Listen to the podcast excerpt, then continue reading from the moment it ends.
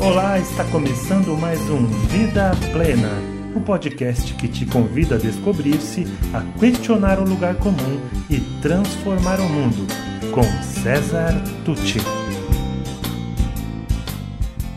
Olá, vamos continuar nossa conversa e agora a gente começa a entrar mais diretamente no protagonismo. Saímos daquele eixo do autoconhecimento, da diferenciação, da autoconsciência, aquele em que você desenvolve suas forças, seus talentos, né, que você se conhece, que você investe na sua singularidade, e entramos no eixo que corre né, ao mesmo tempo, que é o da integração, aquele em que você coloca essas suas forças, seus talentos, suas inteligências, enfim, essa sua singularidade a serviço da comunidade, né? em que você aprende se relacionando, em que você ensina se relacionando. Pois todos nós temos algo a aprender e algo a ensinar sempre, em todo momento. Pois bem, o nome do capítulo em que nós chegamos, que a gente está dando uma pincelada, é o sexto, que se chama Construa o Mundo que Você Deseja. E eu vou começar com a história de uma outra Sabrina, ou de um Sabrino, se você preferir, que estudava, já tinha 27 anos, fazia engenharia, gostava muito de música, muito de artes, tocava violão, fazia alguns exercícios é, da, da arte circense, era uma pessoa muito gente boa, muito querida entre os amigos. Quando faltava dinheiro, porque a coisa não era muito fácil na casa dele ou dela, ela vendia brownie para sobreviver, fazia e vendia, ela não se importava com isso.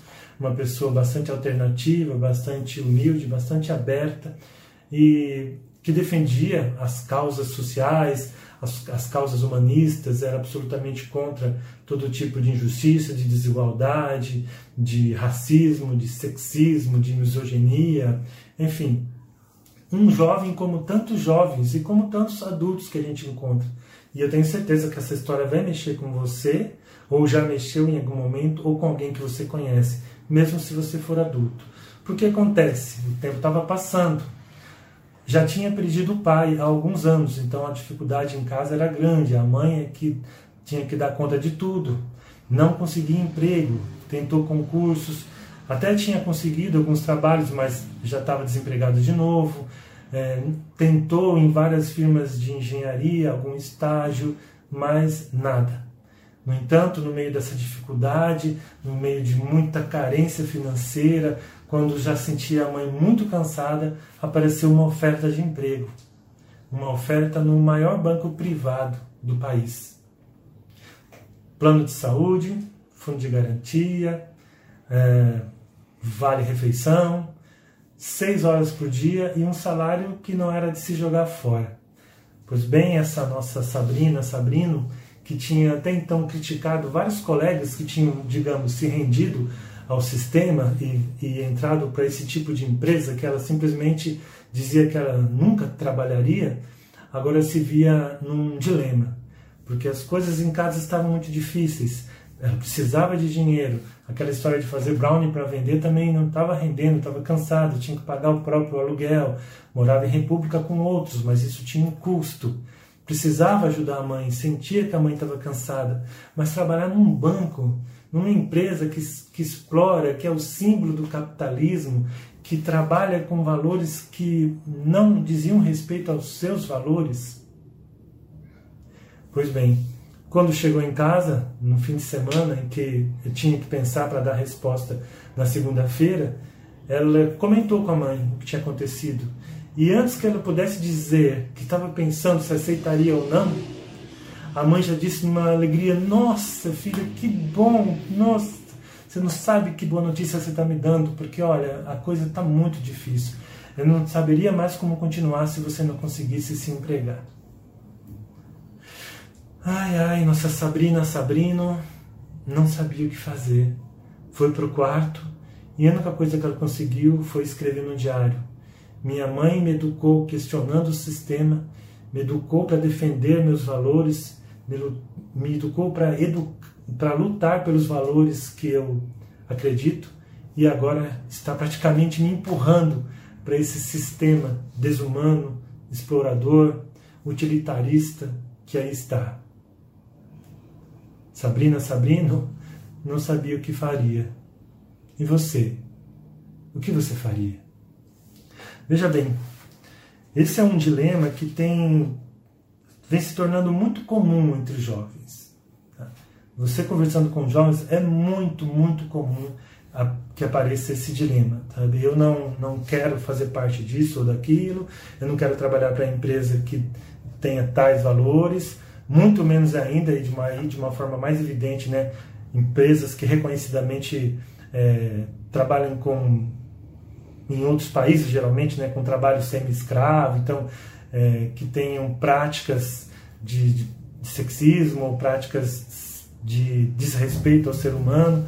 Mas mesmo que não, não se chegue a esses extremos, muitos jovens não querem trabalhar para empresas que simplesmente não têm a ver com seus valores. É uma coisa muito forte neles. A gente já conversou sobre isso lá desde o começo, né? Como o jovem hoje, desde cedo, está despertando para essa questão dos valores, dos princípios, do sentido, do propósito, né?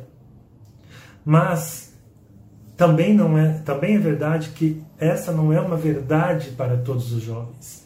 Para muitos jovens, para falar a verdade, para uma imensa maioria de jovens, não existe essa alternativa de pensar se a empresa tem a ver ou não com seus valores. Muitas vezes eles, como eu já disse, quando eu falei da, da pirâmide de Maslow, são jovens que têm que agarrar o que aparece, tem que agarrar o que dá o dinheiro para ele pagar o aluguel, para ajudar a mãe a pagar as contas, para pagar o estudo do irmão mais novo, ou simplesmente para se manter e alguns até para comer.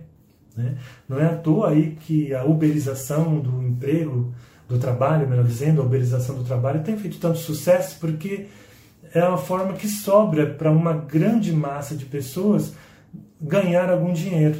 Né? E isso é muito questionável, a gente poderia aqui ficar horas falando sobre isso. Mas vamos apenas fazer um exercício. O que você faria no lugar dessa Sabrina, desse Sabrino? no contexto dela, né, com a mãe em dificuldades, já sem o pai para ajudar, com a mãe cansada, precisando terminar uma faculdade importante que, que, que com certeza seria importante para o seu futuro, ainda que ela já percebeu que aquilo não é bem o que ela mais gosta, mas já está quase no final do curso, aparecendo um emprego com bom salário, plano de saúde, assistência médica, é, vale refeição, todos aqueles direitos e seis horas por dia, então daria tempo para estudar, o que você faria? Bom, é, é muito fácil, sabe, para a gente sair criticando os jovens. Eu já escrevi sobre isso lá no meu blog.